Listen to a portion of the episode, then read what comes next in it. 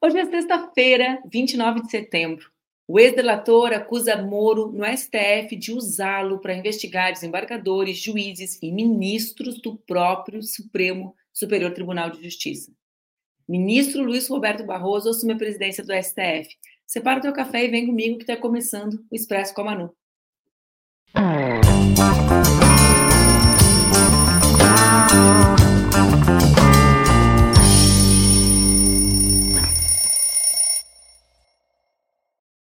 Bom dia, bom dia, bom dia. Sexta-feira, 29 de setembro. Setembro está acabando, mas o Expresso com a Manu de hoje está recém começando. O Expresso, você sabe, é o meu programa que acontece entre segundas e sextas-feiras, às 7h30 da manhã, aqui nas redes do Opera Mundi, com transmissão simultânea nas redes Ninja. O Expresso pode ser acompanhado ao vivo, pode ser acompanhado depois, pode ser acompanhado em formato podcast, desde que vocês acompanhem, gente. Acompanhem o Expresso Venham, comentem, nos ajudem a compartilhar o programa. Chegou mais uma sexta-feira e junto com a sexta-feira, o final do mês de setembro, outubro, está chegando, aliás, primeiro de outubro, domingo, primeiro dia do mês de outubro, é o dia de quê? Vocês já sabem? Dia de eleição do Conselho Tutelar. É o dia de se organizar, coloca na internet, procura o lo local da tua votação, escolhe, vai nas redes da turma que tu acompanha, do movimento social, da esquerda, procura os candidatos, as candidatas da tua região. A eleição do Conselho Tutelar é a eleição mais importante para as crianças. E a eleição também muito importante para as mulheres que são mães e para quem quer que as crianças sejam, sejam sujeitas de direito e não submetidas à disputa baixa dos interesses políticos, sobretudo da extrema direita brasileira. Então, fica a dica: setembro está acabando e no primeiro dia de mês de outubro, tu tens a possibilidade de nos ajudar a garantir a eleição de conselheiras e conselheiros tutelares comprometidos com os direitos da criança.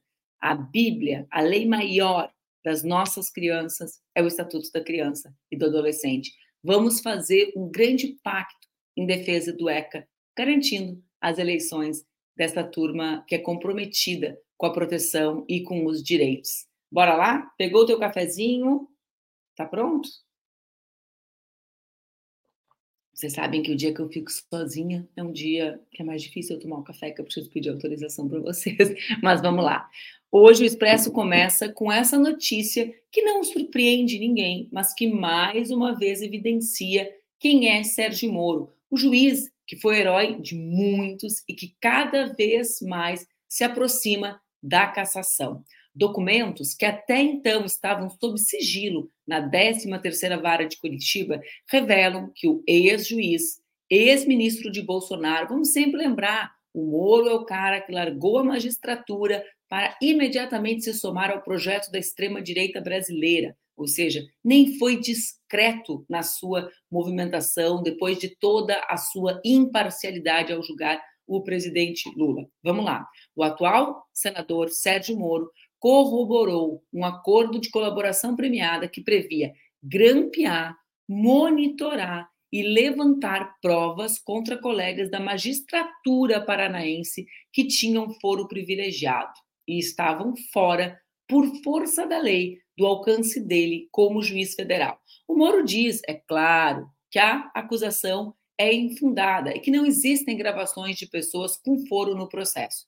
O acordo foi celebrado em dezembro de 2004 e pessoalmente supervisionado, checado e monitorado por Moro ao longo de anos. O documento agora enviado pelo delator ao Supremo Tribunal Federal, porque o Moro é senador, esse é o foro do Moro, mostra que a colaboração previa, entre outras coisas, que o réu usasse escutas ambientais em encontros e conversas com políticos e juristas para obter informações sobre desembargadores do Paraná e ministros do Superior Tribunal de Justiça. Atenção, escuta ambiental é aquela escuta que pega tudo do ambiente, né? Põe aqui na sala da Manuela, a Manuela está aqui, está tomando um cafezinho, fez barulho, apitou a cafeteira, gravou.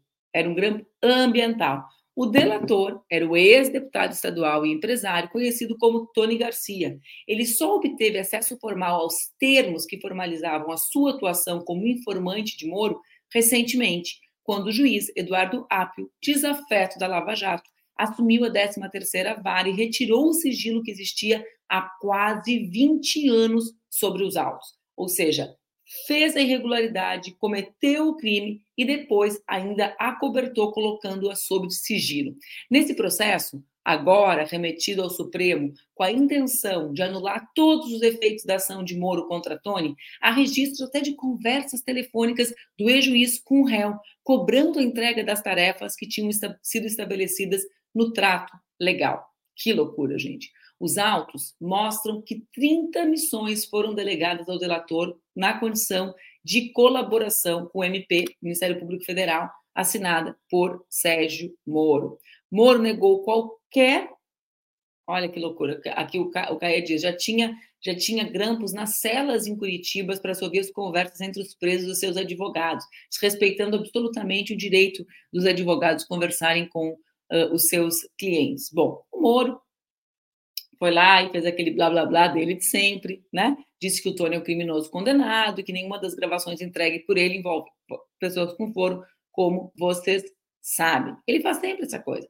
Sempre esse, esse blá blá blá dele, reivindica de novo esse lugar de super-herói que está enfrentando castelos de corrupção, mas dia a dia a gente vai vendo que as práticas dele sempre foram similares às práticas utilizadas nos processos contra o presidente Lula, né? Sempre foram práticas de cometer diversas irregularidades para tentar chegar em alguma finalidade. Ele é desmascarado dia após dia, né? Dia após dia se comprova aquilo que, que muitos de nós já sabíamos, deduzíamos a partir do seu comportamento, né? Porque Moro nunca se comportou da maneira adequada, nunca se comportou como um magistrado, nunca se comportou como alguém que poderia arbitrar conflitos na justiça, sempre se comportou como alguém que tinha um lado, como alguém obcecado pelos espaços de visibilidade e de poder. A visibilidade não é algo facultado aos magistrados, associando a, suas,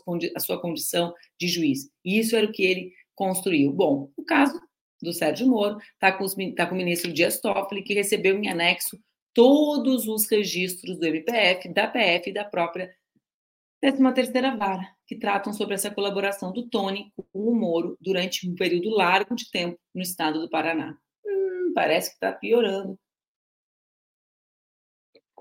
a situação do Sérgio Moro. Quaquá. Bom, falando em Nova, em Lava, Nova Jato, pelo amor de Deus, falando em Lava Jato, olha que vocês não sabem que antes da gente entrar no ar, eu ainda fico aqui horas batendo papo com a produção, falando amenidades, falando de coisas sérias, comentando as notícias, passando o programa, e mesmo assim eu ainda entro aqui, ó, falando Nova Jato. Mas vamos lá.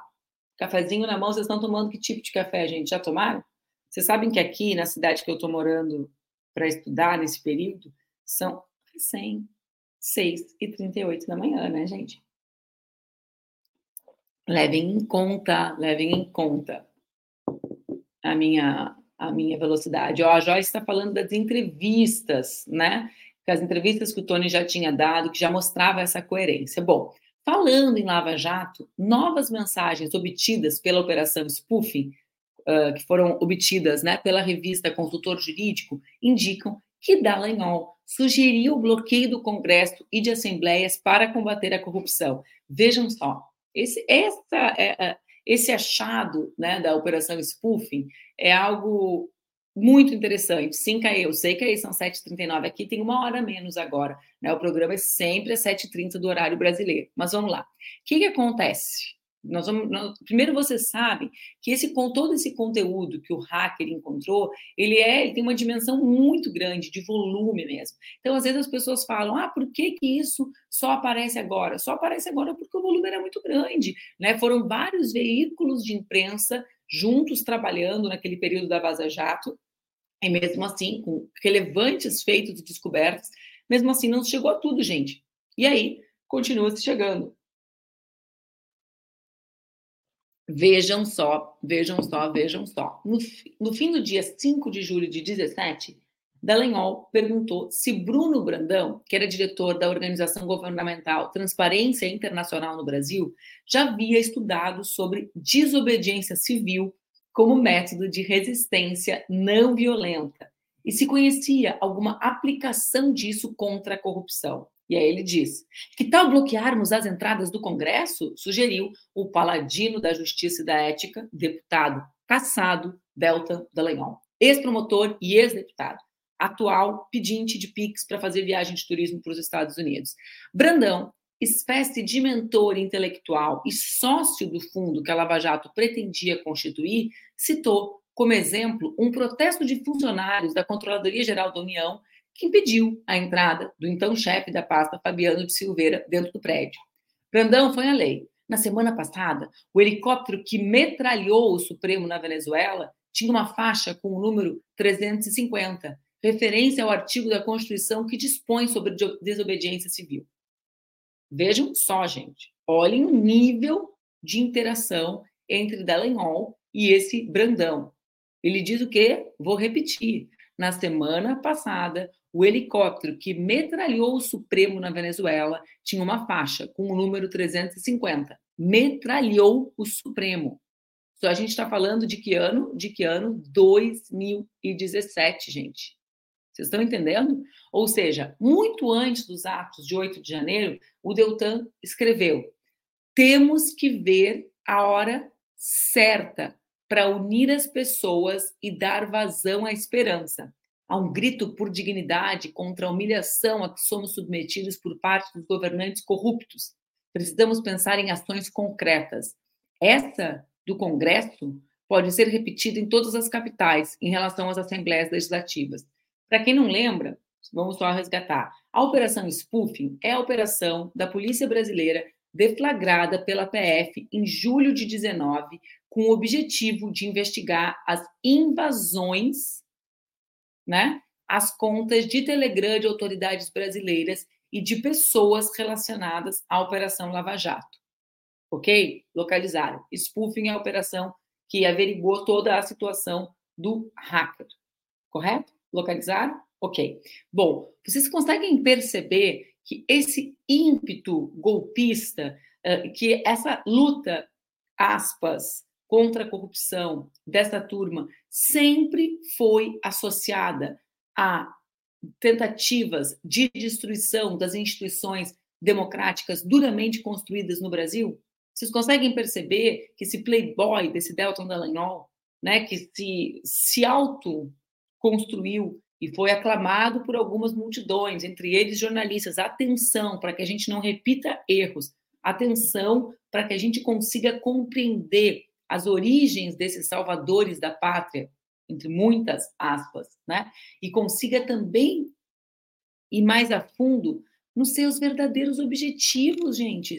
Gente, não é possível. Esse cara há seis anos falava na tentativa de obstrução do, do Congresso Nacional, com um sujeito que sugeriu, porque é óbvio que quando alguém escreve que o, o Supremo foi metralhado com uma faixa de desobediência civil para alguém que pergunta sobre desobediência civil, para mim é óbvio que isso, isso é uma sugestão, né?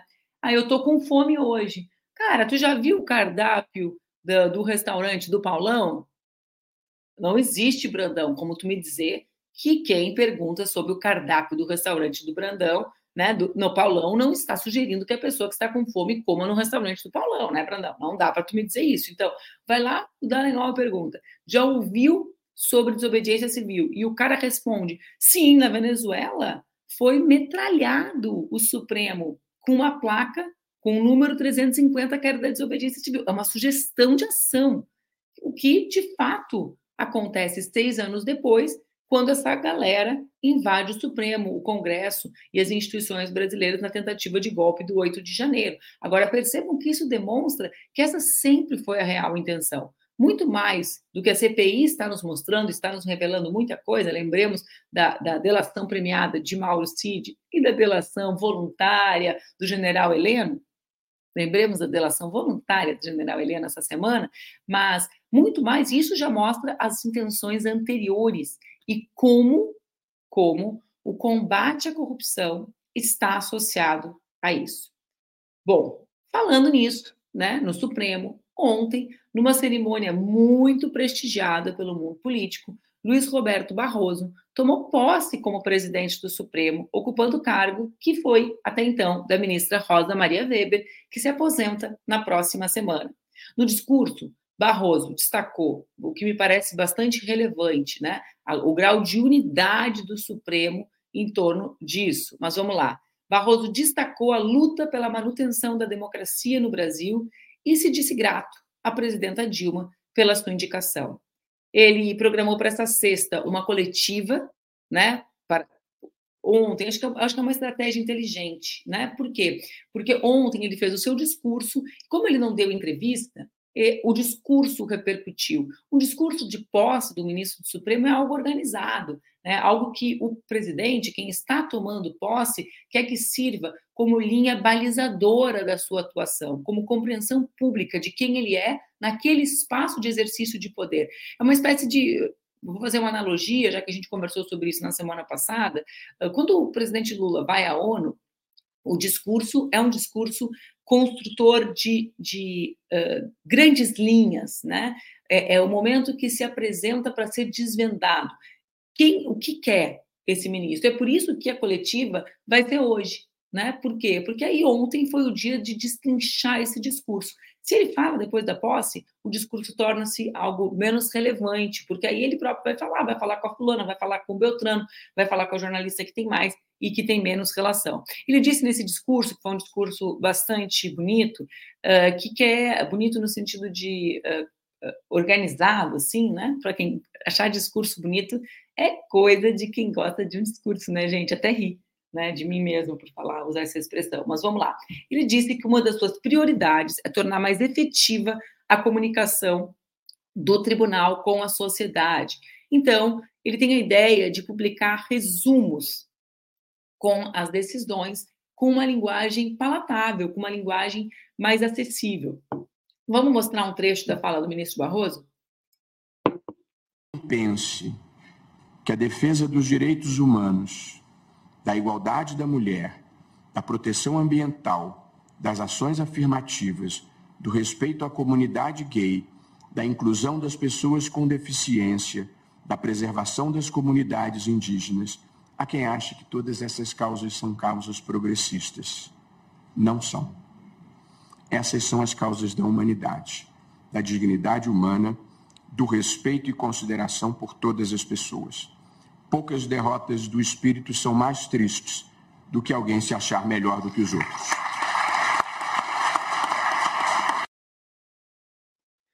Foi muito uh, simbólico para mim. Pode seguir. Vai seguir? Vai... Se quer seguir, pode seguir, que esse discurso do Barroso foi um discurso bastante bonito. Também achei muito emblemático, fiquei tentando refletir o fato dele ter chamado Maria Bethânia para cantar o hino nacional, e depois Bethânia também interpretou Todo o Sentimento, que é uma das músicas mais belas e doloridas compostas pelo Chico. Ela interpretou em homenagem à mulher dele, que foi vítima de câncer no, no ano passado, se eu não me equivoco, né? Estou dando de memória isso mas achei muito bonito também e achei uma, uma relação bonita com a cultura brasileira, né? Com uma relação de que as instituições brasileiras se relacionam com aquilo que o Brasil uh, produz, né? E, e, também o discurso evidenciou uh, a unidade do Supremo né, depois dos ataques antidemocráticos de 8 de janeiro.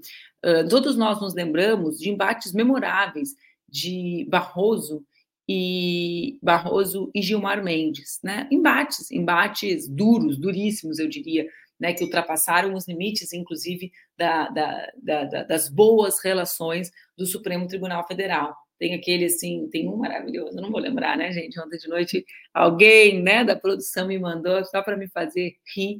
E, e, mas enfim, justamente o ministro uh, decano, né, o mais antigo, que é o Gilmar, se eu não me equivoco, essa foi a razão, fez a fala do, uh, em homenagem ao Barroso, dizendo justamente uh, da, do grau de unidade né, uh, da, do Supremo depois dos ataques sofridos em 8 de janeiro. Achei bastante emblemático. Acho também bastante emblemático que Barroso substitua a ministra Rosa Weber e que a ministra tenha saído com o decisor, corajoso ato de entregar o seu voto sobre a questão do aborto, né? garantindo assim que esse debate reassuma um espaço na sociedade brasileira, brasileira, um espaço de debate que tem acontecido graças à luta das mulheres. Aliás, fica a dica, né? Não existe nenhum homem que se manifeste sobre esse tema, nenhum homem que decida enfrentar os temas relacionados ao dire aos direitos reprodutivos uh, e, e, ao aborto como se esse fosse um tema exclusivo das mulheres.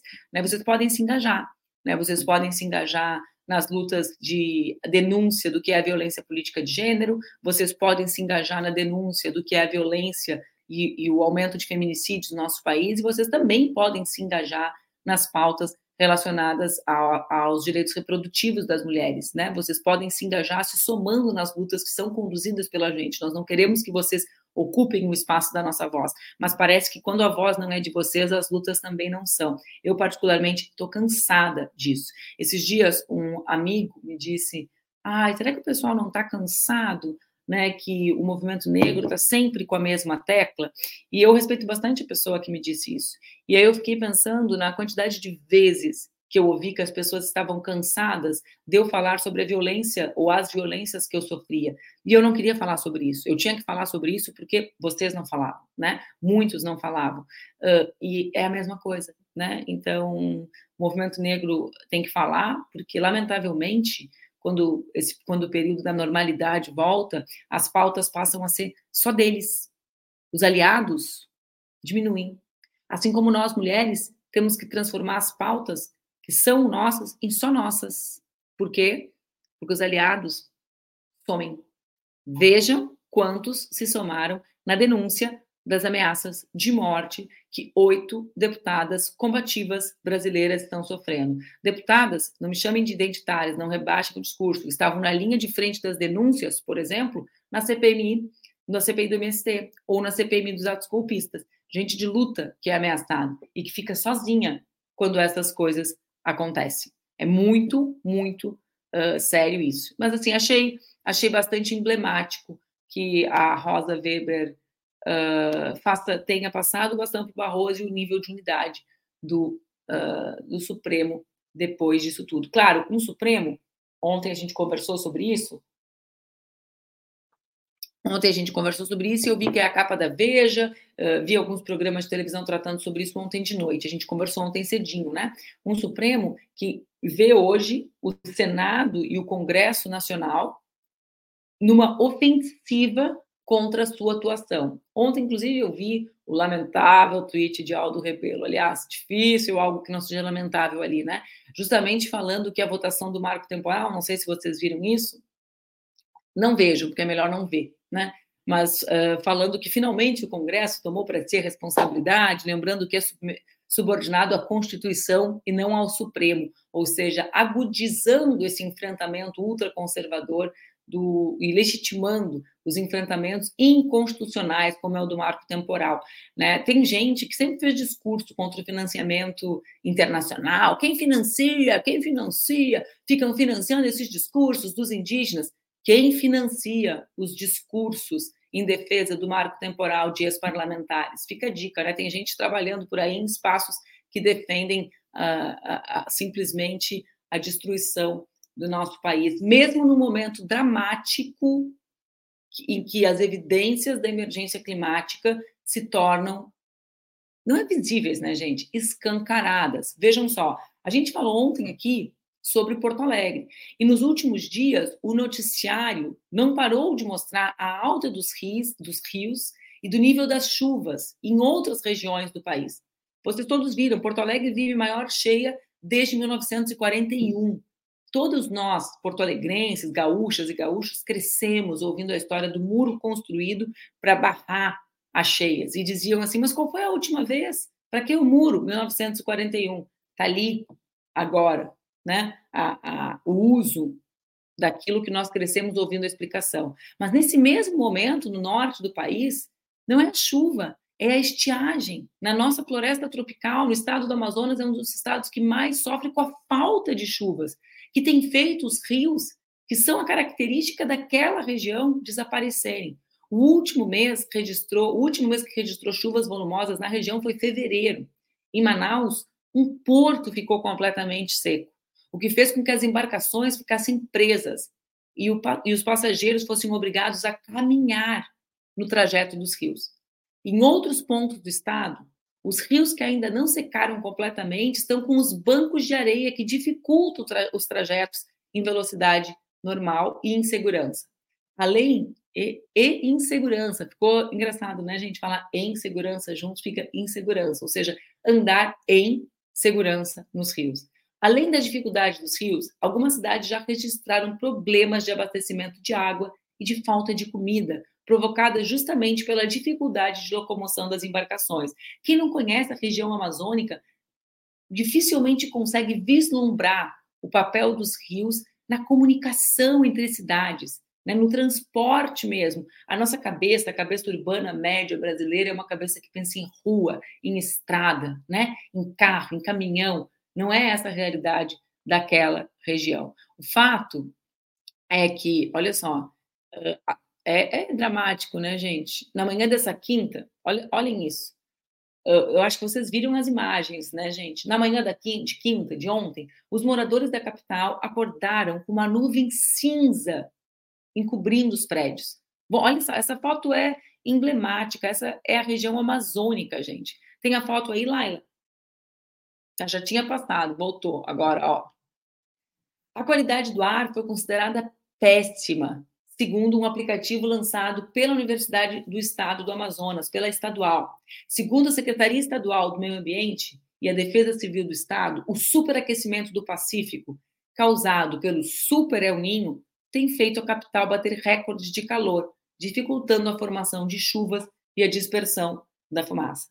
As queimadas são ocasionadas pela redução das chuvas, a baixa umidade do ar, mas o Corpo de Bombeiros afirma que também há Surpresa, ação humana.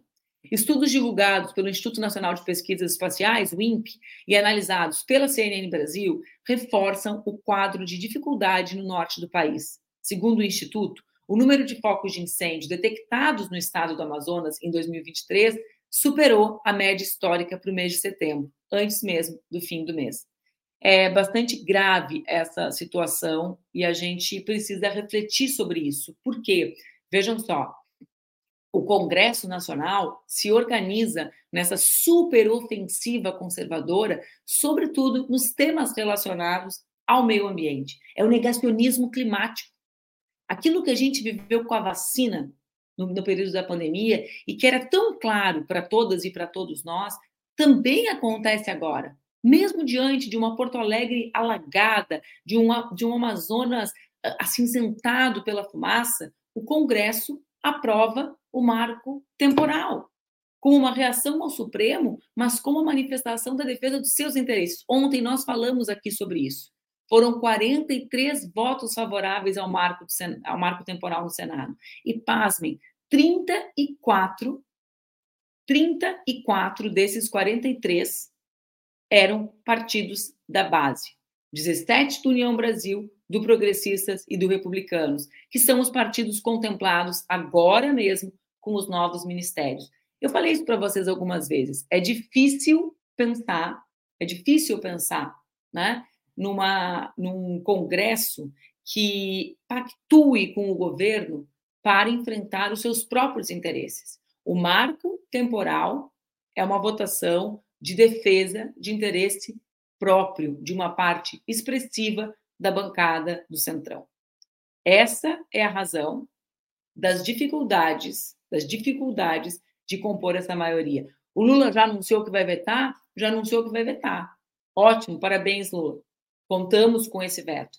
Mas eu trago aqui o, essa votação do marco temporal como a expressão mais nítida do negacionismo climático. Aliás, não me surpreende, voltando a ele, que Aldo Rebelo tenha se posicionado a favor da votação como uma grande retomada do, do, do Congresso sobre o seu próprio destino, porque ele mesmo muitas vezes negou a existência de aquecimento global, ou seja, compactuou com as teses do negacionismo climático. Vamos falar de coisa boa para terminar o nosso programa com alto astral, porque hoje é sexta-feira, galera, 29 de setembro. Aqui, né, onde eu estou morando, eles têm hoje um feriado de outono, feriado só para eles, porque eu vou ficar aqui estudando, vou ficar aqui tentando entender as, as, coisas de internet. E de noite eu ainda tenho, vocês sabem que eu coordeno dois clubes de leitura. Hoje de noite eu tenho um maravilhoso que está chegando ao fim, que é sobre o livro Um Defeito de Cor. Vocês já leram Um Defeito de Cor, gente? Da Ana Maria Gonçalves? Defeito de Cor é um livro extraordinário sobre uma parte expressiva da história do Brasil e também uh, sobre a revolta dos malês. Vale muito, muito, muito a pena ler. Mas o assunto bom, no fundo, tem a ver com defeito de cor. Mostra ó, como as coisas aparecem nas horas certas, mas é sobre a posse da primeira-ministra negra do Tribunal Superior Eleitoral. Ontem, a ministra Edilene Lobo fez um discurso muito bonito, trazendo dados sobre a presença das mulheres negras na sociedade brasileira, mostrando, como diz a nossa querida Maíra Cota, que participa aqui nas terças, que não é algo estético, mas que é algo relacionado à história do nosso país. Por isso que eu falei que, em última instância, a posse da Edilene tem a ver com um defeito de cor. Vamos ver um trecho do vídeo da Edilene? Essa cadeira hoje, pela primeira vez como ministra substituta, é um orgulho e também uma responsabilidade. E neste momento, perpassando a minha vida profissional como advogada e como professora, lembrando da minha paixão pelo direito e minha fidelidade à democracia, eu quero dizer que esse lugar onde estou não é só meu, não é só de uma pessoa. Este lugar e esta missão são a um só tempo resultado e ponto de partida de lutas históricas de grupos minorizados para vencer a herança estrutural de desigualdade de oportunidades que precisa ser superada em nossa nação. Cito brevemente, serei mesmo muito breve, alguns números que estampam esta realidade. Negras são apenas 5% da magistratura nacional, havendo apenas uma senadora autodeclarada negra, portanto, 1% do Senado. 30 deputadas, correspondendo a cerca de 6% da Câmara Federal. Mulheres negras ainda ocupam 3% dos cargos de liderança no mundo corporativo mas são 65% das empregadas domésticas. Mesmo com as mulheres negras, que são 28% da população brasileira, recebendo cerca de 46% do salário de um homem branco, não se deve pôr em dúvida a capacidade de empreender e gerar renda desse grupo minorizado politicamente, mas com potencial para crescer e em luta. Sim, há carência, mas nós somos potência nesse sentido de né? esforço e comprometimento coletivos, para que eu esteja neste espaço de ministra do TSE na data de hoje, eu quero agradecer a todas as pessoas que colaboraram nessa conjunção de energias, me lembrando das pequeninas meninas negras de minha infância, na minha querida Taiobeiras. É de lá que eu trago o sonho de que podemos mais, o povo pobre, que resiste há séculos e luta pelo resgate de sua história, esperançando, né? senta-se né? comigo nesta sugiro, cadeira. Sugiro que vocês façam isso.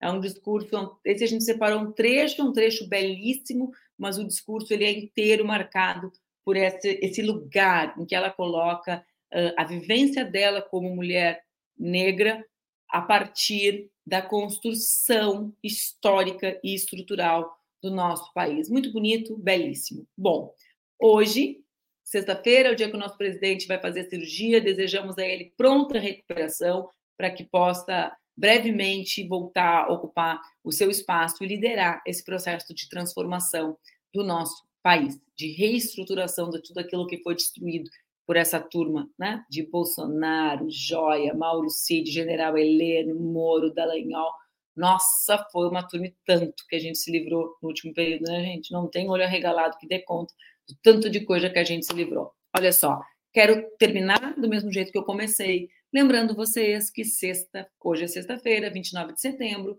mas que domingo, dia 1 de outubro, é dia de eleição do Conselho Tutelar. Bora lá? Vamos dar o serviço, gente? Vocês já sabem? Olhem só, 1 de outubro, domingo, é dia de eleição do Conselho Tutelar. Vocês devem buscar o local de votação. Por quê? Porque nem todas as escolas estarão abertas. Procurem, vão num buscador na internet, no site da prefeitura. Tem muita prefeitura dificultando, viu, Porto Alegre? Tem muita prefeitura que não vai ter passe livre porque não está nem aí para as nossas crianças. Mas vamos lá. 1 de outubro, descubra o seu local de votação. Procure, aqui na eleição do ano.org tem algumas candidaturas comprometidas com as crianças. A eleição do Conselho Tutelar é a eleição mais importante desse ano e é a eleição que pode garantir proteção para as nossas crianças. Protejam as nossas crianças, protejam as mães das nossas crianças da extrema direita brasileira. Eles se organizam, eles distribuem conteúdo nas listas de WhatsApp. Eles querem dominar a vida das nossas comunidades a partir dos conselhos. Nós precisamos resistir. Procure os seus candidatos, as suas candidatas. Organiza no teu WhatsApp uma corrente rápida com dois, três, quatro, cinco amigos. Pergunta, tem um artigo meu no Le Monde, agora, saiu ontem, meu e da Áurea Carolina, nossa colunista aqui também no Expresso com a Manu, falando, distribui o artigo pede, participa. Vamos lá, dia primeiro a gente precisa continuar a vitória, continuar a construção da vitória que construímos em 2022. A amiga está dizendo que solicitou o passe livre em Porto Alegre, mas o Melo negou. Claro que negou, né? A gente sabe bem os objetivos dessa turma, que quanto menos participação, mais colocam, mais ocupam os espaços de poder. O Melo é prefeito pela alta abstenção, nulos e brancos na eleição de Porto Alegre, depois da baixaria que construiu. Essa turma constrói a baixaria porque quando o povo deixa de participar, eles ocupam os espaços de poder. Lembrem disso, lembrem disso e nos ajudem a fazer da eleição do Conselho Tutelar um espaço de grande participação no próximo domingo, dia 1 de outubro, que, aliás, 1 de outubro também é aniversário da Luísa, da produção do programa pra, Palmas para Luísa, acabará o seu inferno astral. Tô brincando, não tem inferno astral nenhum aqui no Expresso Comando. Nenhum. Era isso, gente. Sexta-feira, uma boa sexta. Aproveitem, se divirtam. Bela recuperação, presidente Lula. Curtam o final de semana. Se cuidem, cuidem das pessoas que vocês amam e vamos juntos na luta cuidar e mudar o nosso país. Um beijo, até segunda, às 7h30 da manhã aqui no Expresso com a Manu.